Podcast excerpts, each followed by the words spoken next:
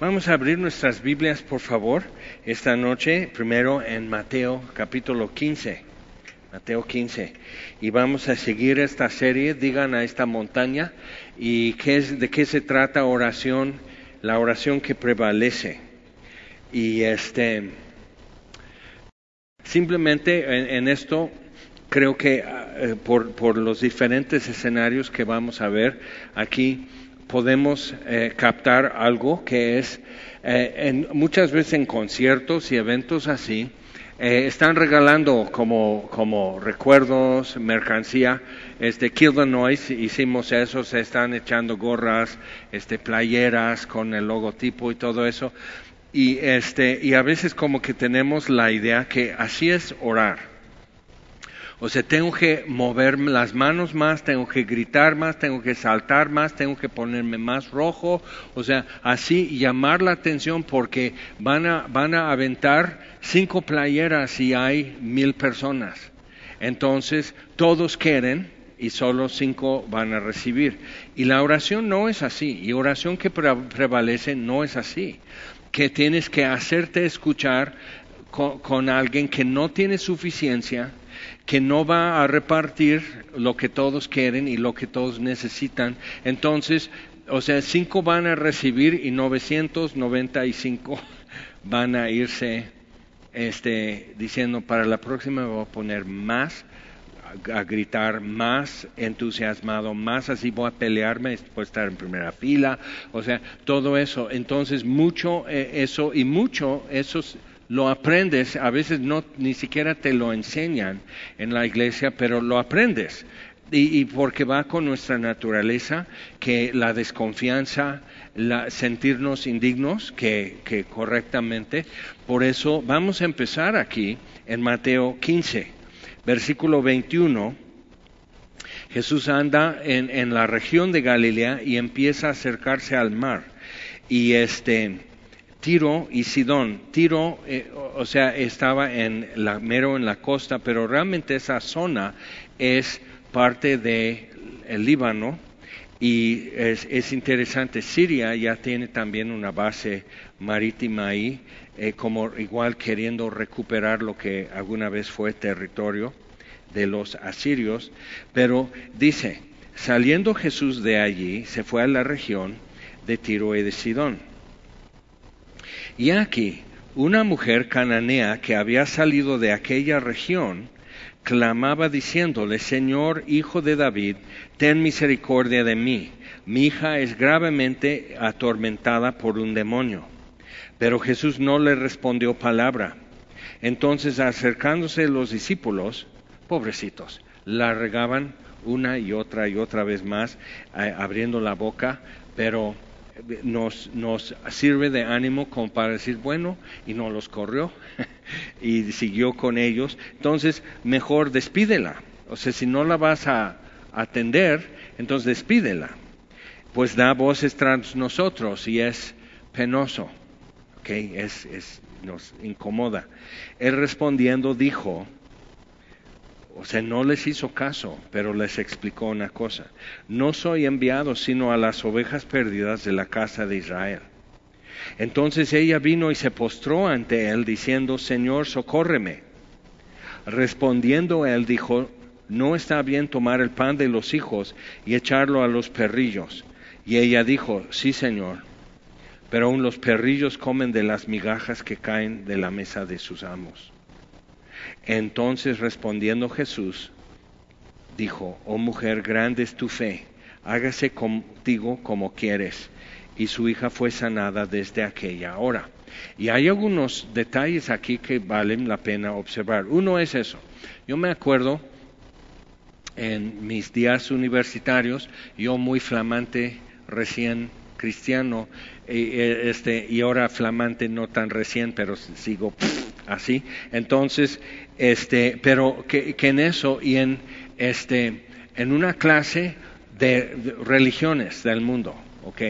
Con un ex cristiano, ministro, ex pastor, predicador, metodista, que era el profesor. Fue muy interesante. Entonces, interesante porque un señor ya grande que era cantor de una sinagoga, estaba sentado frente a mí. Había una chica cristiana aquí, un chico cristiano y su servilleta. Entonces él opinando sobre lo que los católicos, lo que los protestantes, los judíos y el, cantor de sinagoga dice, no es lo que creemos, no, no creemos esto. Y discutiendo y así, yo nomás así. O sea, pudiste haberse quedado en el redil, pero ahora ya estás discutiendo y todos estamos así afilando cuchillos, o se estás atacando algo, ¿no? Entonces, así como que muy fuerte eso, y dijo algo acerca, o sea, como, con sus rollos, dijo algo acerca de endemoniados, como esta niña o el muchacho con epilepsia que decían, bajando del monte de transfiguración, mi, mi hijo tiene epilepsia. Ahora, o lunáticos, Jesús sanaba lunáticos y, dices, este, y decían, no, pues lo que pasa es que era gente con alguna enfermedad mental. Digo, ok, a ver, explícame esto. La muchacha quedó sanada a distancia. Ya no es su gestión, ya no es porque Jesús las hipnotizó o le, dieron agua del tlacote y esto va a ser, bebe este vaso de agua y esto es milagroso y, te va a, a, sanar. O sea, no era nada de eso como por su gestión, ya dice, bueno, ya no tengo problemas y ya vive normal, sino era una situación grave, dice la mamá, y la niña fue sanada a distancia sin escuchar, sin ver a Jesús ni nada de eso. O sea, simplemente guárdatelo para cuando te dicen eso puedes decir no. Entonces, pero viendo esto, ella era extranjera. En, Marcos dice que era Ciro-Fenicia, o sea, lo que sería hoy libanesa, ¿ok? No era de la casa de Israel. Entonces Jesús no le hace caso. Pero ella viene tras él gritando, Señor, ¿ok? Invocando, o sea, Señor, que es, se coloca sometiéndose, Señor, Hijo de David, ¿te acuerdas de Bartimeo? Jesús, Hijo de David, ten misericordia de mí. O sea, entonces yo sé quién eres. En los evangelios todo el mundo dudaba de quién era. Hasta María, los hermanos de Jesús, los mismos discípulos tenían conflictos con eso. Obvio, los fariseos, Nicodemo, o sea, todos ellos tenían dudas y confusión acerca de eso. Pero este, vemos que muy pocos humanos, uno es esta, otro es Bartimeo, por decir, este otro podría ser el que vamos a ver al rato, el centurión. Pero, pero así, yo sé quién eres. Y los demonios sabían quién era ya sé quién eres, que eres el Hijo del Altísimo y me vienes a atormentar. Entonces, viendo eso, necesitamos ver que aquí ella, una extranjera, no ha ido a sinagoga, no tiene las escrituras, no tiene la tradición, no tiene todo el gran fondo de conocimiento y la expectativa de un Mesías, pero tiene un problema. Y está pasando cerca en su región. Ahora, ¿por qué Jesús fue para allá? Dice en Marcos que Jesús fue a descansar realmente. Alquilaron un, tiempo, un lugar y, no querían que nadie les descubriera, que nadie supiera dónde, que él estaba. Pero fue guiado por el Padre. O sea, acuérdate, Jesús dice, yo no hago sino lo que veo mi Padre hacer, yo no hablo sino lo que oigo de mi Padre. Entonces, Él está en esa región por el Padre. ¿Ok? Entonces, pero él no sabe que está en el menú, porque está viviendo no como Dios en tierra, sino como el Hijo del Hombre, como otro hijo de Adán, pero ahora sí en plena, correcta comunión con Dios, sin ruptura de, de comunicación, sin confusión, sin alejamiento, sin enemistad por el pecado. Entonces, entiende la voluntad de su Padre y no necesita saber más. Entonces, cosa que siempre nosotros batallamos con eso. Entonces ella está invocándole por quien es. ¿okay? Sé quién eres, Señor, hijo de David, o sea, el, el, deseado de las naciones, el que hemos esperado. O sea, ella está invocando la promesa de, de, Abraham, la promesa que Isaías dio también, está invocando la promesa que Dios dio a Adán y Eva. O sea, Señor, hijo de David, ten misericordia de mí.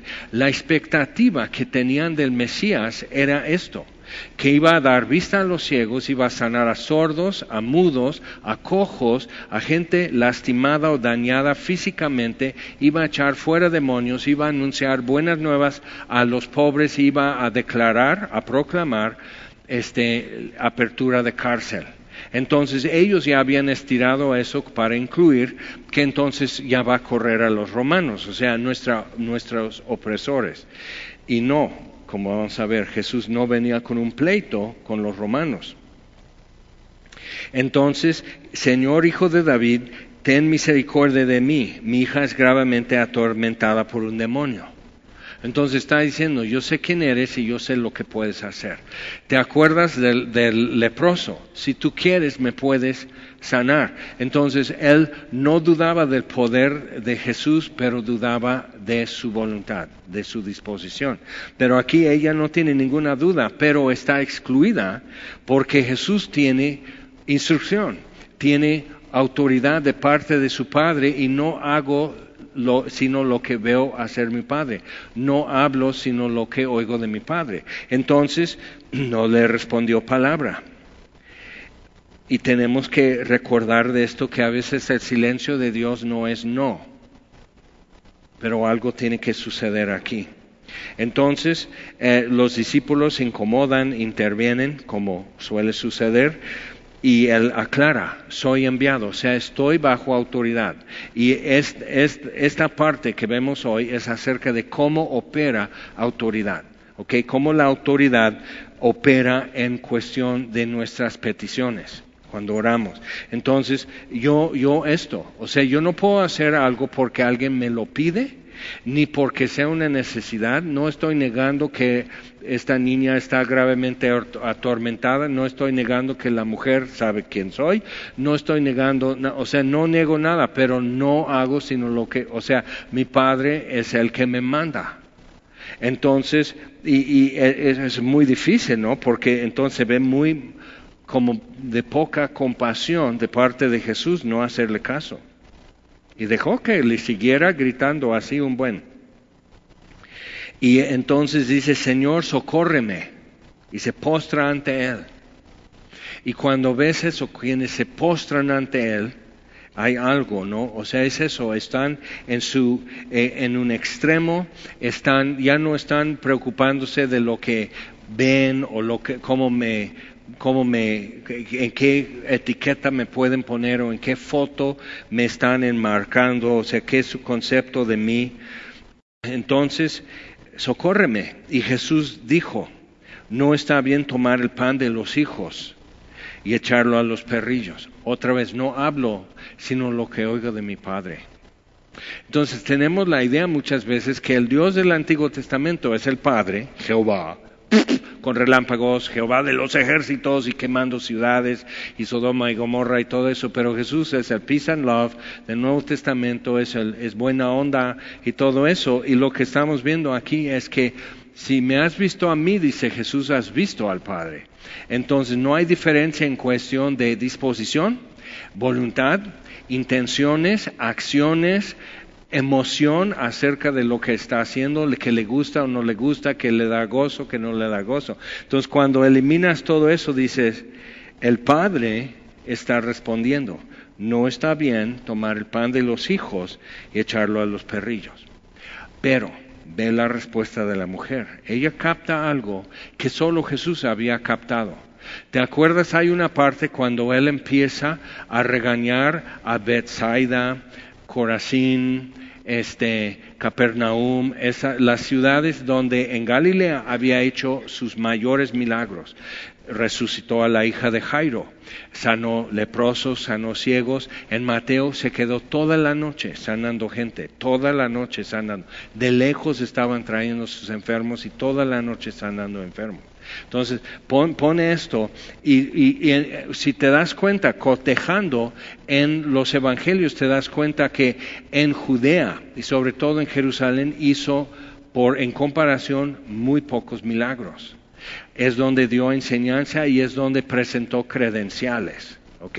Limpiando el templo, presentándose la entrada triunfal, o sea, presentó credenciales, pero presentó en Galilea conforme a lo que estaba escrito.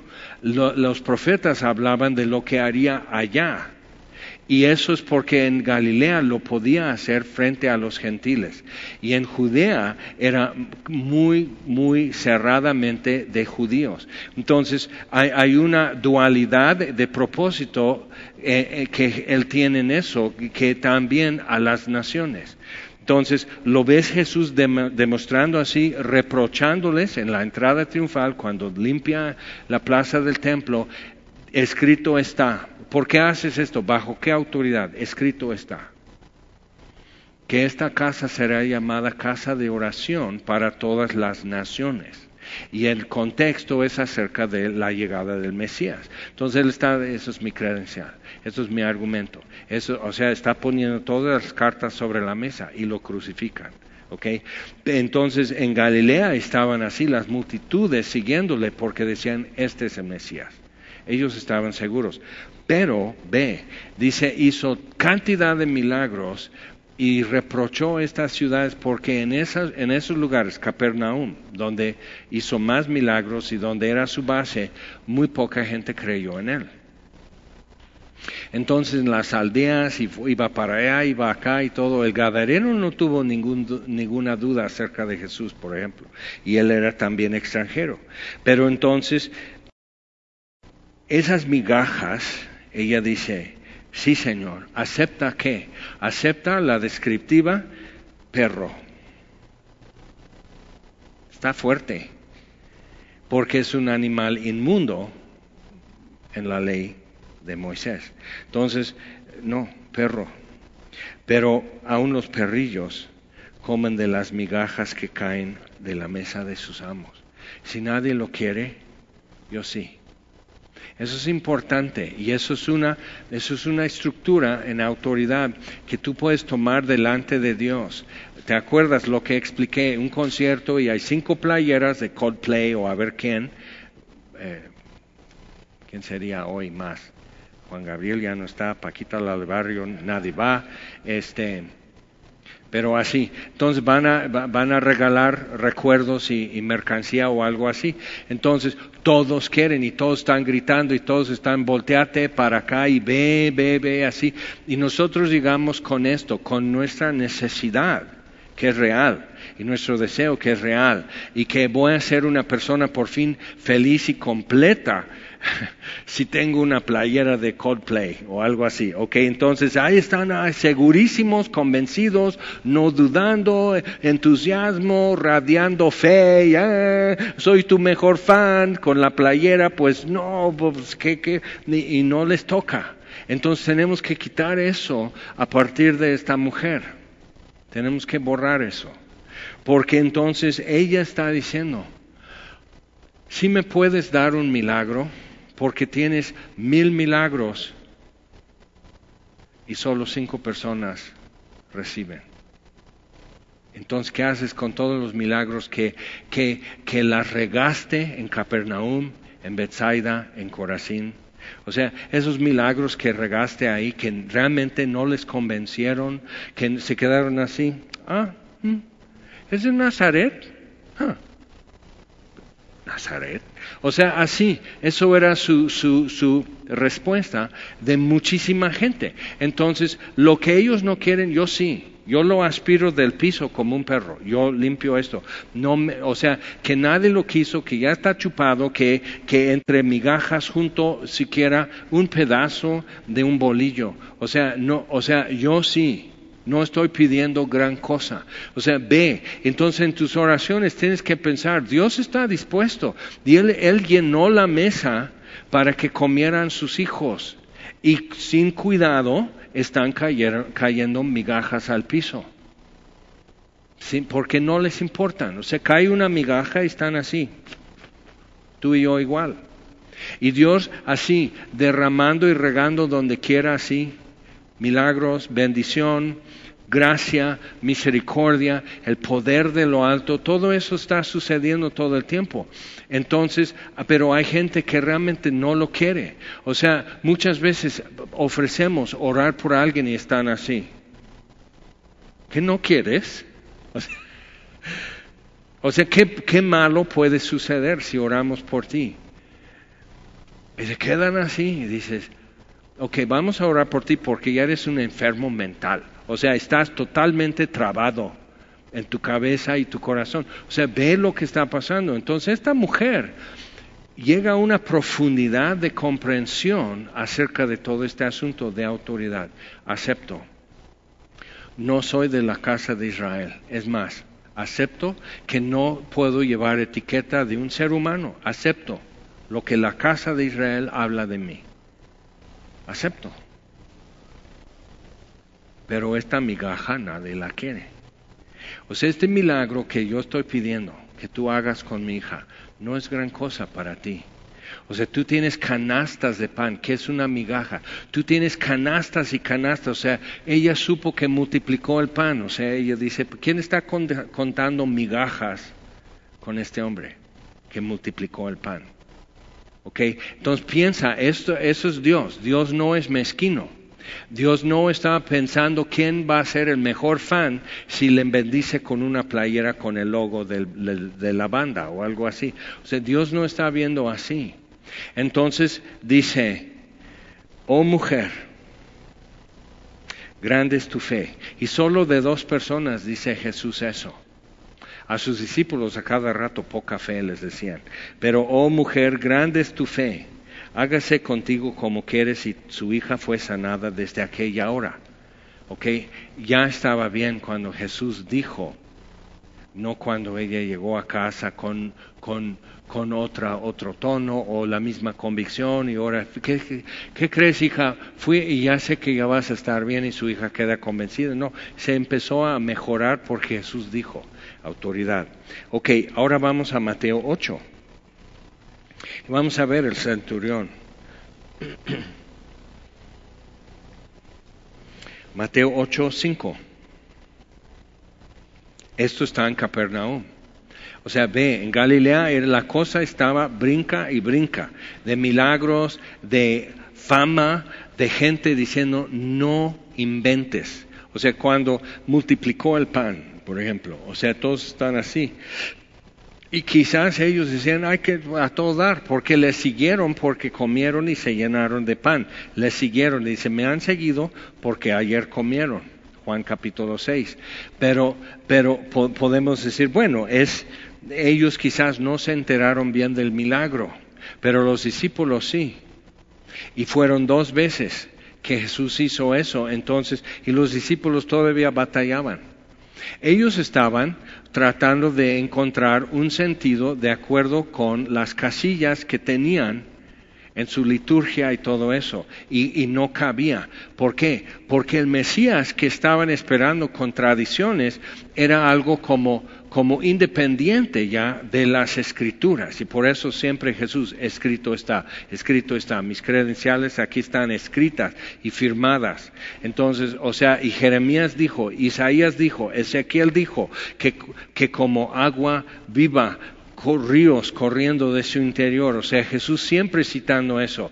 Y cuando yo leo lo que ahora tienen, y tiene siglos mucho de lo que encuentras en el Talmud, que son comentarios y recomendaciones de los rabinos, dices, es puro Montessori.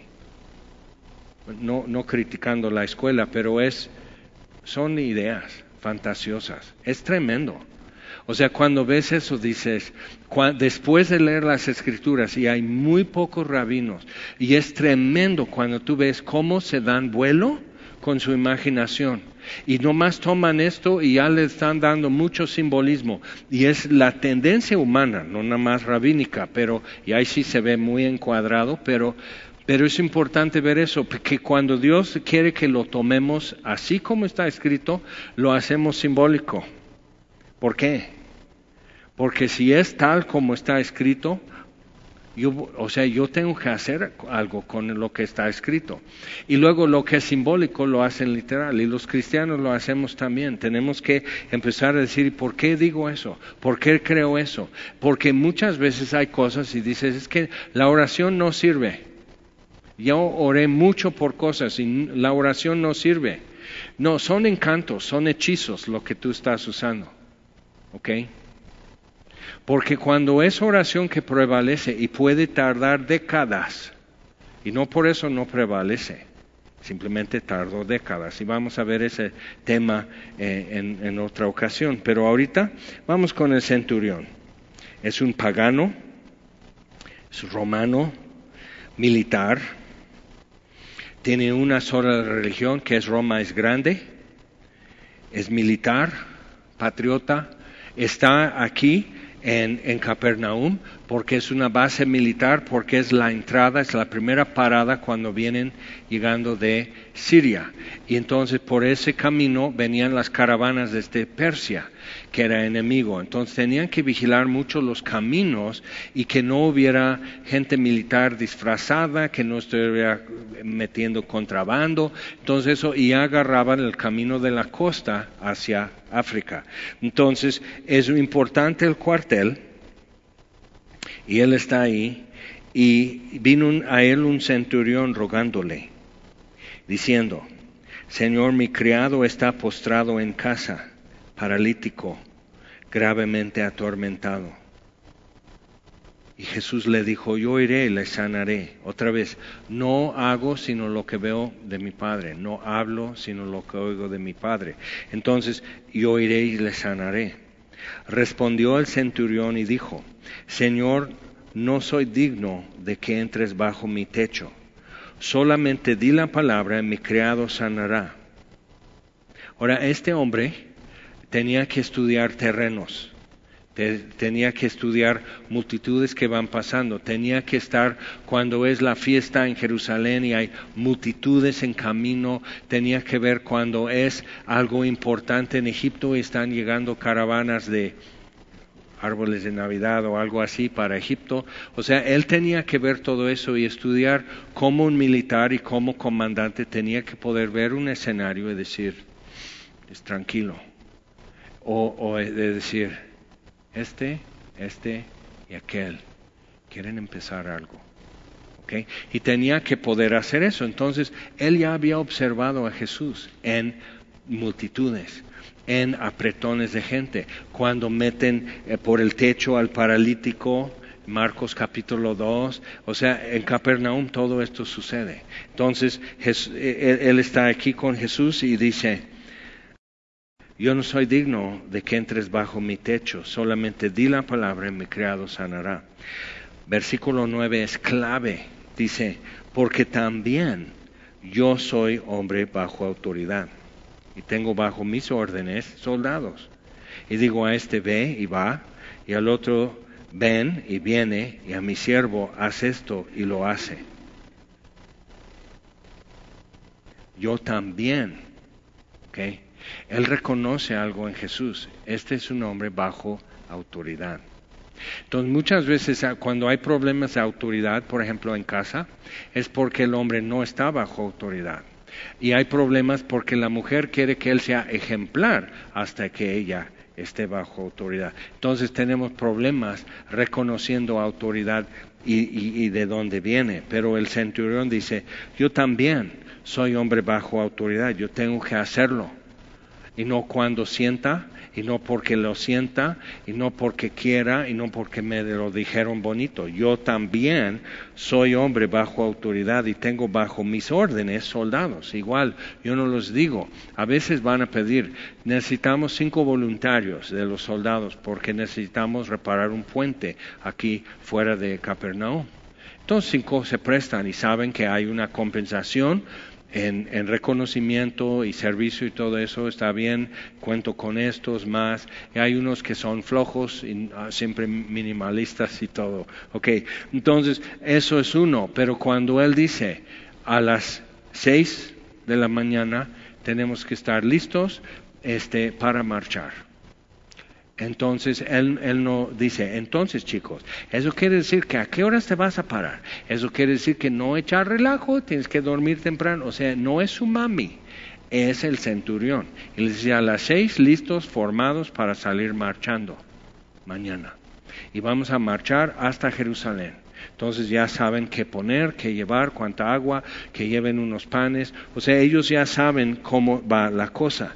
Entonces yo les digo, ve y va y otro, ven y viene. Y a mi siervo hace esto y lo hace. Entonces él entiende. Jesús dice, calla, enmudece a la tormenta y se termina. Él dice, abre a los ojos del ciego y se abren. Él dice, abre a la boca del mudo y se abre y empieza a hablar. O sea, él dice, Lázaro, ven fuera y sale de su tumba. ¿Ok? Entonces él entiende autoridad pero entiende que Jesús también está bajo autoridad. Entonces otra vez, ya junta eso con la mujer sirofenisa, la mujer cananea, y dice, versículo 10, al oírlo Jesús se maravilló. Entiende que había cosas que el Padre no lo revelaba de antemano, nomás le decía qué hacer. Entonces, aquí es uno, se maravilló. Fue una sorpresa grata para Jesús. Dice, de cierto os digo que ni aun en Israel he hallado tanta fe. Pero ¿cuál era su grande fe? No era tan grande, sino era tan simple y sin adorno y sin excusas y sin rollos y sin volteo y paseos y, distracciones esto. Si tú dices, eso es. Entonces, la postura en oración que nosotros tenemos que tener, número uno, con la mujer cananea es esto. Si te sobran milagros, no te estoy pidiendo gran cosa, porque estamos así con nuestra desesperación a ver si me concede esto. Sé que es mucho pedirte, no es mucho pedir, no es mucho pedir. Tiene bastantes milagros, no se le acaban tiene respuestas a oración, tiene para aventar arriba y nadie las cacha. ¿Ok? Y tenemos ya cristianos para aventar arriba que si un milagro sucede, dice, a lo mejor de por sí se iba a sanar. Y digo, o sea, ¿por dónde te pateo y por dónde te pongo un zape? ¿Cómo? Y si no, pues por eso la oración no sirve. O sea, eh, o sea, es un corazón endurecido. Y, eh, o sea, la respuesta a eso también viene por oración. Y entonces, ¿qué estás pidiendo por un corazón endurecido? Créeme, eso no es tan complicado que una hija endemoniada. Y Jesús lo arregló. Lázaro, ven fuera, ya estaba, ya estaba en descomposición el cuerpo. No era que coma o, estaba nomás inconsciente como dicen de la hija de Jairo, no, eso ya es descomposición. O sea, no hay que le pongas corriente eléctrico, que le hagas respiración, que le hagas esto pulmonar y todo, no, no, no, no, ya está escurriendo líquidos, está horrible la cosa. Lázaro, ven fuera y sale. Entonces, ¿qué es tan complicado? Que dice Jesús, sabes que esto, tarda para cocinar, ¿no? Pides algo difícil en el restaurante, dice, si oigas gritos en la cocina es porque el chef ya se desesperó. O sea, yo fui mesero y a veces tienes que decir, esto va a tardar un poco más en preparar, pero se lo paso. Entonces, o sea, es esto. Y, y, pero Jesús no está diciendo, ¿tienes alguna idea de lo que estás pidiendo? O sea, no, le sobran. A Dios le sobran milagros, le sobra poder, le sobran maravillas, le sobra inteligencia para hacerlo bien y para hacerlo hasta bonito. ¿Y qué dicen los viejitos que entendían muchas veces estas cosas? Dicen que cuando Dios da, ¿qué hace? Presta los costales. O sea, no, no, no le cuesta esto. Entonces no tenemos que llegar así pensando, que si hago eso, a ver si ya esta vez me ve, a ver si esta vez me concede, a ver si esta vez consigo, porque, o sea, fijando, no, pues yo vi que no, no tiene muchas playeras. Y entonces empiezas como a decir, a lo mejor no necesito una playera, a lo mejor no debo ser tan fan de esta banda. O sea, empiezas a hacer tu psicología. Pero esta mujer, ¿qué iba a hacer con su hija? Una psicología. A lo mejor es mejor que mi hija esté así, gravemente atormentada. ¿Cómo? ¿Cómo?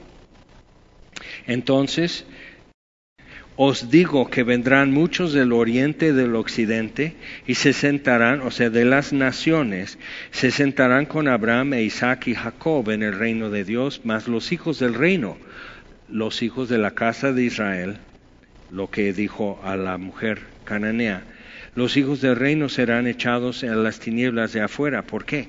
Porque no solo que dejaban caer las migajas, sino ya no quisieron el pan. Como dice el Padre nuestro, pan nuestro de cada día, dánoslo hoy. O sea, lo pides, pero ya es tuyo, el pan nuestro. Eso es lo que me toca hoy. Okay. Entonces, no, no, es mezquino, no es un perverso. Entonces, sí tienes que confrontarte a veces ¿Por qué temes? ¿Por qué te agüitas? ¿Por qué estás así? ¿Por qué dejaste de pedir? ¿Por qué dejaste de orar sobre esto? ¿Por qué? Porque crees que Dios es mezquino, porque crees que no está dispuesto, porque crees que se le acabaron los inventos, porque estás en tus ondas de, dispensaciones y que en esta época mm, espiritual o bíblica o de pactos ya no hay milagros. Y digo, en tu vida no hay milagros. En tu vida no más. Pero Dios sí contesta y Dios sí está obrando hoy y le está haciendo cosas tremendas. Entonces los hijos del reino serán echados a las tinieblas de afuera y allí será el lloro y el crujir de dientes. Entonces Jesús dijo al centurión, ve y como creíste, te sea hecho. Y su criado fue sanado, ¿qué? En aquella misma hora no hasta que llegó a casa, sino en aquella misma hora. Llega y, o sea, depende de Jesús y no de ti. ¿Ok? Entonces puedes hacer tu peregrinación a Juquila, puedes ir a bailar en Chalma y todo eso, pero el milagro, el milagro, la respuesta es cuando Dios lo dice, no cuando tú ya llegas con el paquete a casa. Okay, entonces, muy importante. Ahora, vamos con algo que es extraño y nada que ver, pero sí tiene que ver. Vamos a Lucas 19. Otra vez, hablando de autoridad y cómo opera eso en respuestas de parte de Dios. Oración que prevalece. Lucas 19 es en preparación para la entrada triunfal. Jesús está en Betania Lucas 19, versículo 28.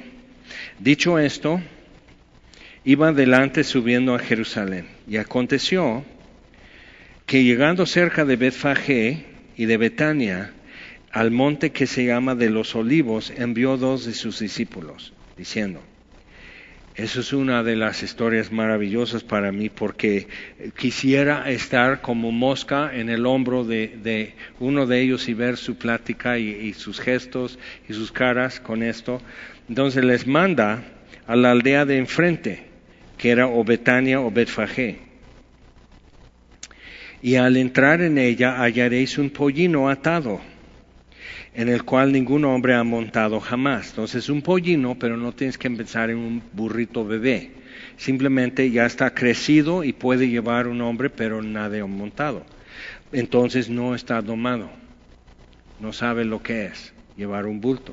Jesús pesaría qué? 70 kilos, algo así, quizás más, quizás menos, pero así. Y tú carga eso un rato.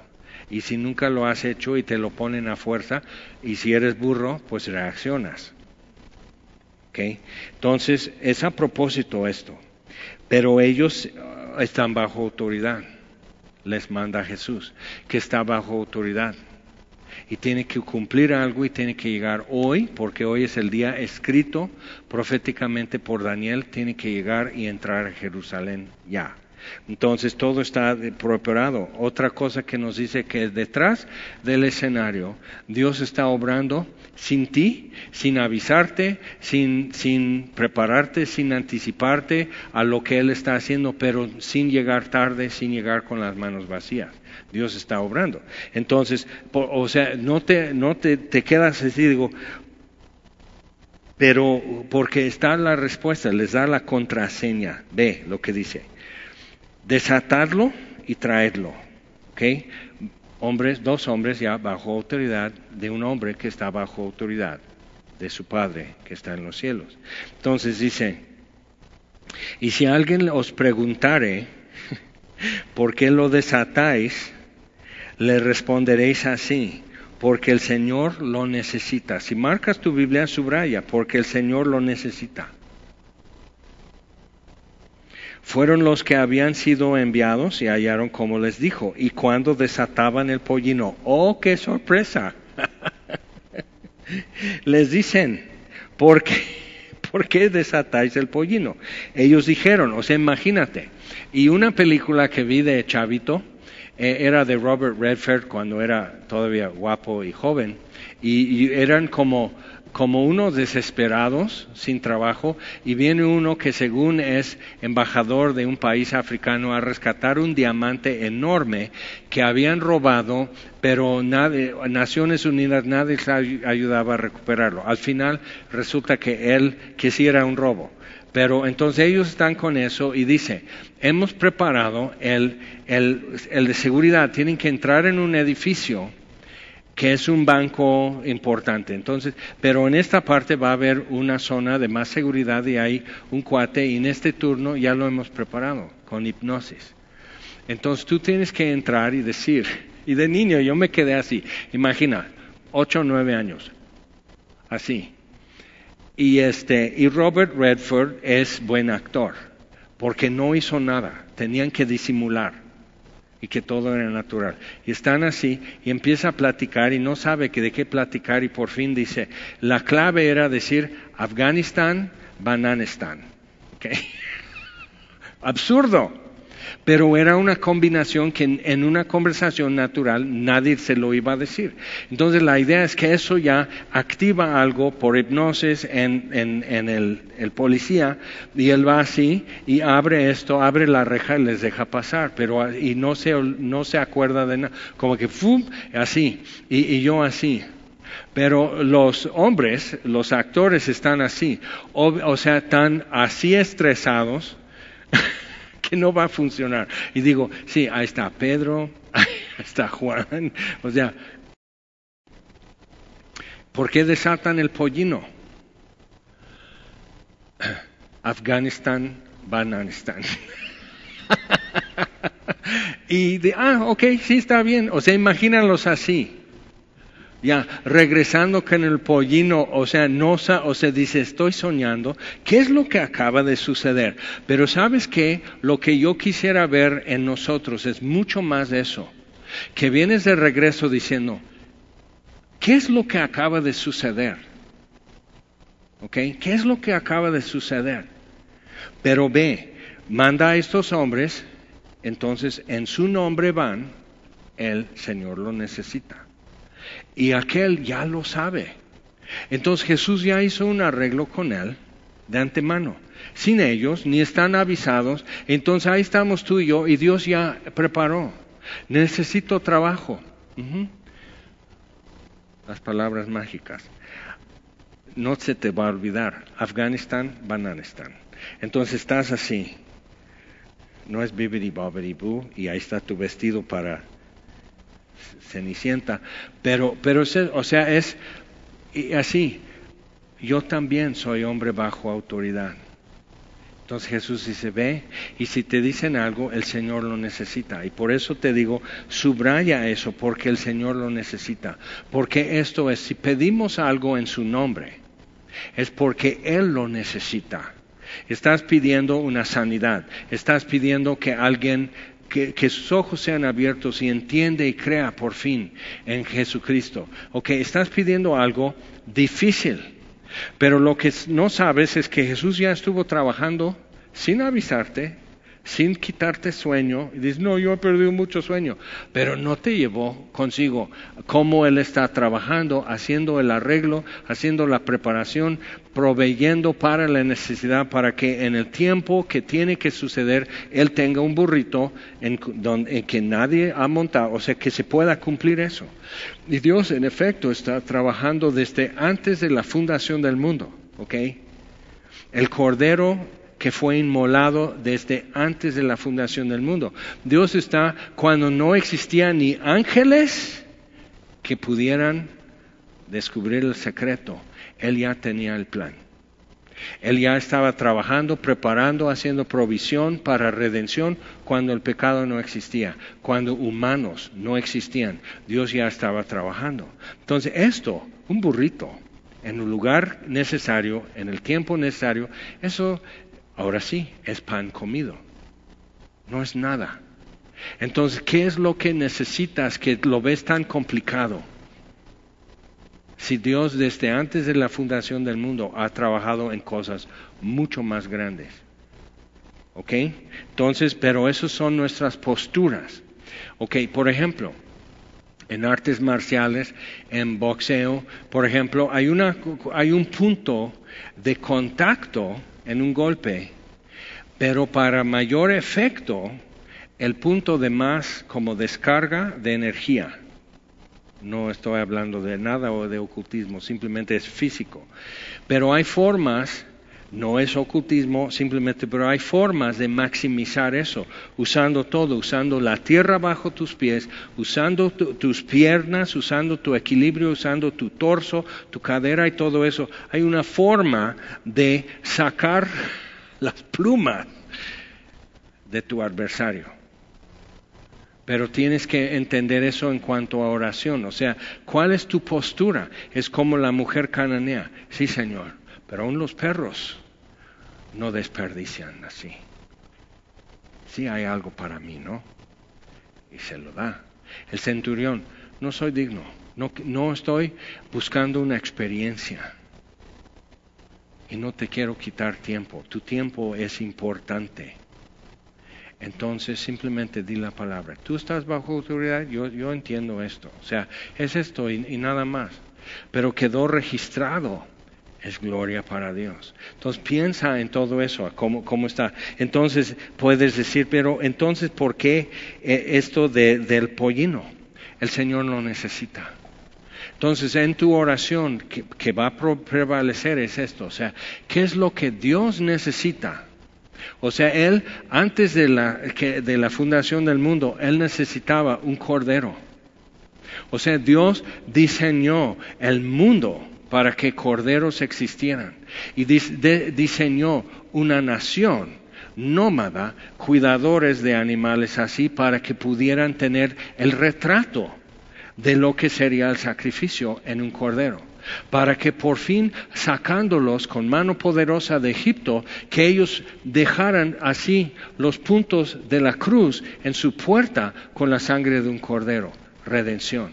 Para todo esto, para que al final otro centurión pudiera decir junto a la cruz, verdaderamente este era el Hijo de Dios. Es mucho camino desde Edén hasta el Calvario, pero Dios llega tomando pasitos. Y es mucha vuelta para nosotros, en otros idiomas, en otros tiempos, con otra gente, y no entendemos la arquitectura, y no entendemos el idioma, y no entendemos las costumbres y todo eso. Pero realmente eso no es, no es problema de Dios, es nuestro problema. Tenemos que empezar a poner atención. Y cuando lo empezamos a hacer, lo que sucede es que dices, ¿habrá algo difícil para Dios? No, nada será imposible para Dios lo que dijo Gabriel María. ¿Ok? Entonces piensa en todo eso, ¿qué es tan complicado? Y hay una insuficiencia, o sea, están recortando eh, el presupuesto celestial. O sea, ¿cuál es el problema? ¿Estás pidiendo demasiado? ¿Estás como molestándole a Dios? Entonces, pórtate como el centurión. Mira, Dios, no te quito tiempo. Quiero pedirte eso y mejor hablamos ah, de otros temas porque luego estamos muele y muele, que esto y esto y esto y no, no digo Dios, ¿y qué quieres que yo haga hoy? No, sino lo que yo quiero que tú hagas hoy, Dios, pero no te pregunto qué quieres que yo haga. Entonces, eh, o sea, no, y por eso no sabemos ni siquiera escuchar ni convivir con el Dios que es autor de todo y que no se le acaban los inventos todavía. Ok. Job dijo, He aquí Dios es grande. Es grande en poder de sabiduría y no desestima a nadie. Entonces, o sea, ¿dónde estás en esa declaración? Dios es grande, es grande en poder de sabiduría y no desestima a nadie. Entonces, ¿y tus oraciones? ¿Qué onda? Bien, entonces ya quedamos claro con eso de el Señor lo necesita y el pollino. Acuérdate la próxima que tú estás, ay, pero es que, bueno, el Señor lo necesita y ahí estás. Tú desátalo, no tú. Y, y, si me dicen, pues tú les contestas y ahí están, ¿no? O sea, el chavo del ocho se está haciéndose bolas y temblando y ahí estamos tú y yo. ¿Cómo se dice? ¿Cómo? Afganistán, Bananistan. El Señor lo necesita, es más fácil recordar. El Señor lo necesita. Ahora, eso no es para que tú vayas a Superama a robar frutas y verduras. El Señor lo necesita. No, o sea, ¿de, dónde viene esto? Autoridad. Estoy bajo autoridad y Él me mandó. Entonces, pero ¿para qué era el burrito? Para la entrada triunfal. Para decir, esta es casa de mi Padre. ¿Por qué lo han vuelto cueva de ladrones? Es muy fuerte, pero todo era rumbo al Calvario y todo tenía que suceder a tiempo. Y los discípulos con su incredulidad y su ensimismado y todo eso, nunca iban a poder, eh, eh, poder llevar a cabo un, una encomienda tan sencilla como que pues alguien pide prestado un burrito. Pues como de qué color y de que no, que esto, no, pues este rancho está mal, mejor, o sea, ellos discutiendo todo el tiempo, iba a pasar dos semanas más y Semana Santa iba a pasar, o sea, el día de Pascua iba a pasar y ellos todavía no resolvían. Entonces Jesús ya lo tenía resuelto. Ahora piensa, esto que tú estás pidiendo, esto lo que tú estás esperando, Dios ya lo tiene resuelto. Y está atado el burrito allá. Y estás, ay, pero ¿cómo puedo nada más ir con el burrito y decir, Afganistán, Bananistán? no sé, pero de regreso, ah, este maestro, aquí está el burro. ¿Y qué pasó? O sea, ¿quién lo escribe? ¿Quién lo reportó?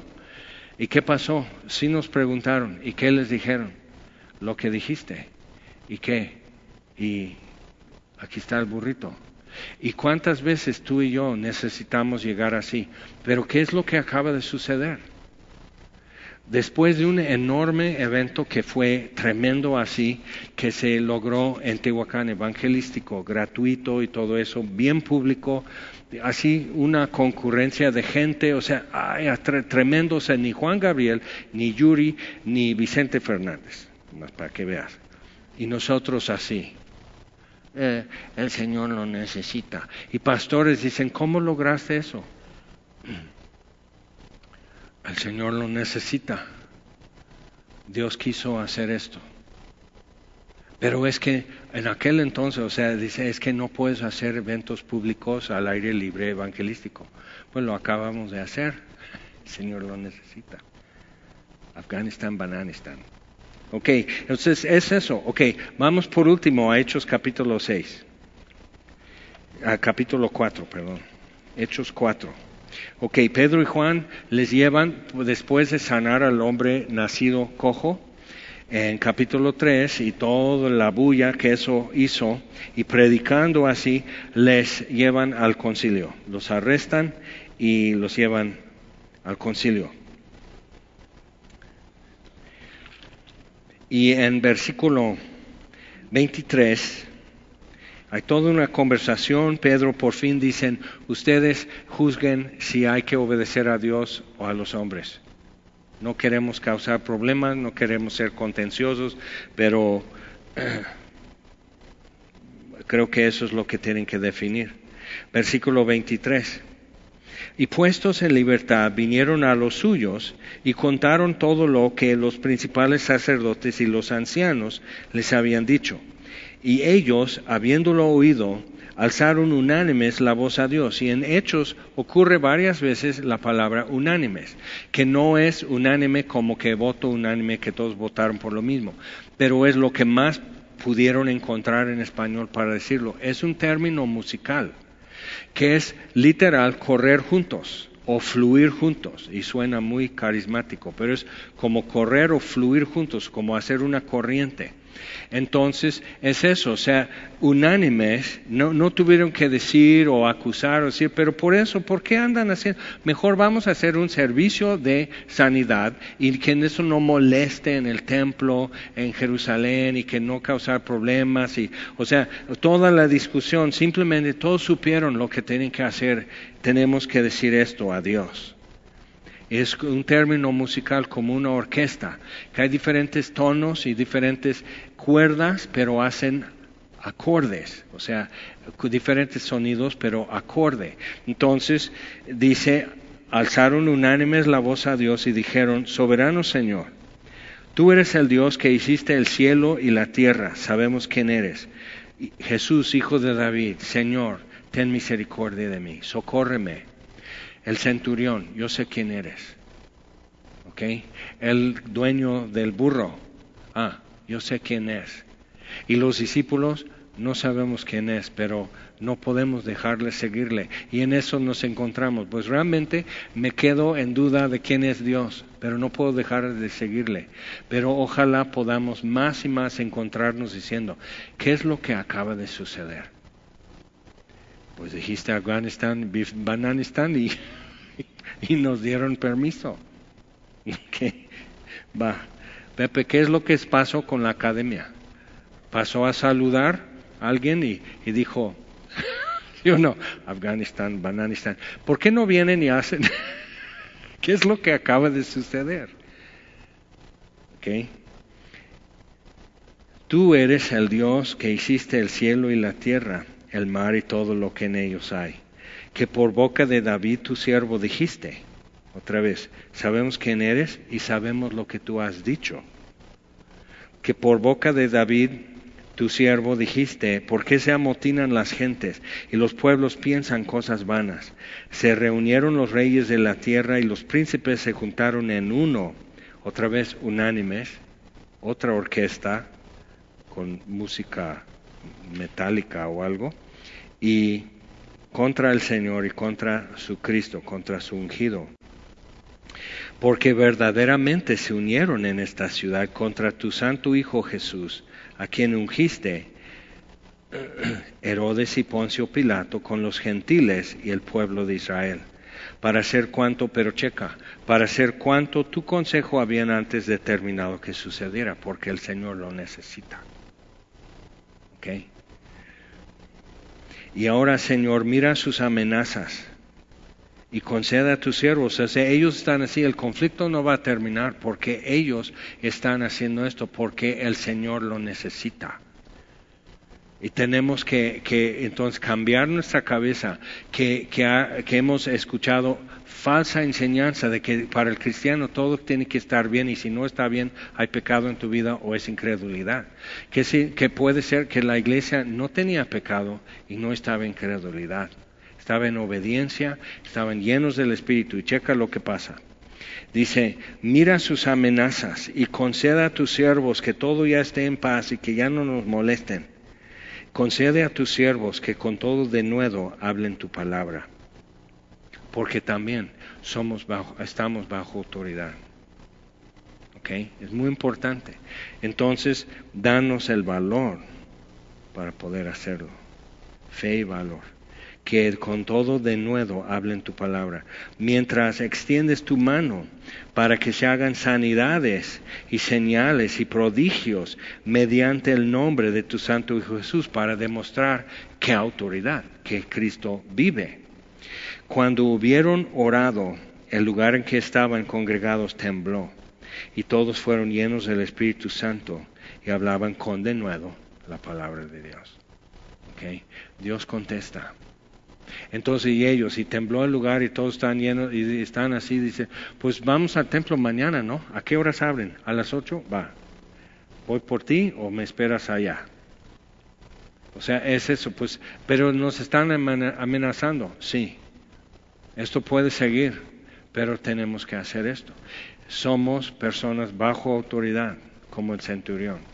Entonces tú di la palabra y lo vamos a hacer. Como el Padre dijo en Getsemaní, ve. Y Jesús fue. Padre, si es tu voluntad, pase esta copa de mí, pero no se haga mi voluntad sino la tuya. Tres veces y el Padre dice, ve. Y fue. Es un hombre bajo autoridad. Ok, entonces cuando ves eso dices, y tuvo miedo. Y fue. Entonces tenemos que tomar en cuenta todo eso, decir, ok, la mujer cananea, el centurión, los dos discípulos, y quedan sin nombre porque pobrecitos, la neta, pobrecitos. Eh, y ahí venían con el pollino como chiflando así, este, caminito al templo, o sea, ¿a qué ganas de decir? O sea, ya de regreso se sienten bien ligeros y pues ya vamos de regreso a Betania, y así, o sea, ¿qué es lo que hace uno en esto? Es tan absurdo cuando Dios interviene en espacio y tiempo, cuando Dios hace un milagro es tan absurdo y el mundo queda así, así esquivado y nosotros tratando de orientarnos porque esto no sucede. Eh, ¿Qué es lo que acaba de suceder? Dios intervino. ¿Ok? Y, y necesitamos más capacidad de asombro. ¿De acuerdo? Vamos a orar. Señor, te damos gracias por tu palabra. Gracias por hombres y mujeres que sin saber cómo, iban a, cómo iba a terminar la cosa, vieron con sus ojos. Y hoy ellos se voltean y nos testifican. Y el universo está en espera.